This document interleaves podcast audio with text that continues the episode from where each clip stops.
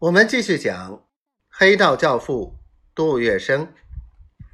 第二天，在万国禁烟会议上，张一鹏宣布了他的调查结果：英租界的探长沈庆山利用职务之便，在英租界里大肆保护贩卖烟土，希望英租界工部局予以调查取缔。张一鹏之所以敢在万国大会上点英租界的名，无非是沽名钓誉，显示自己是一个当代林则徐的形象。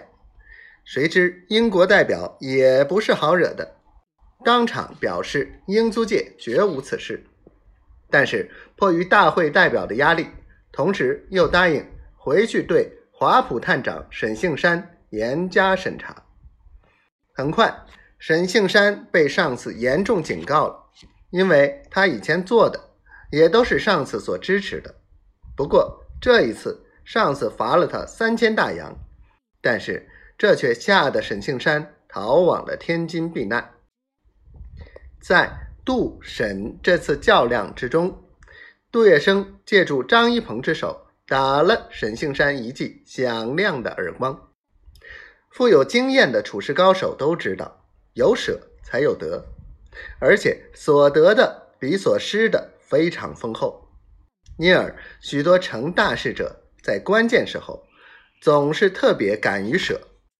杜月笙便深谙这一道理，他希望在和沈庆山的较量中，自己是真正笑到最后的人。于是他敢于大投入，用重金收买的美人俘获了张专员，而把事情的矛头。引向了自己的竞争对手沈杏山，在这场竞争中，他不但毫发无损，反而成了获利者。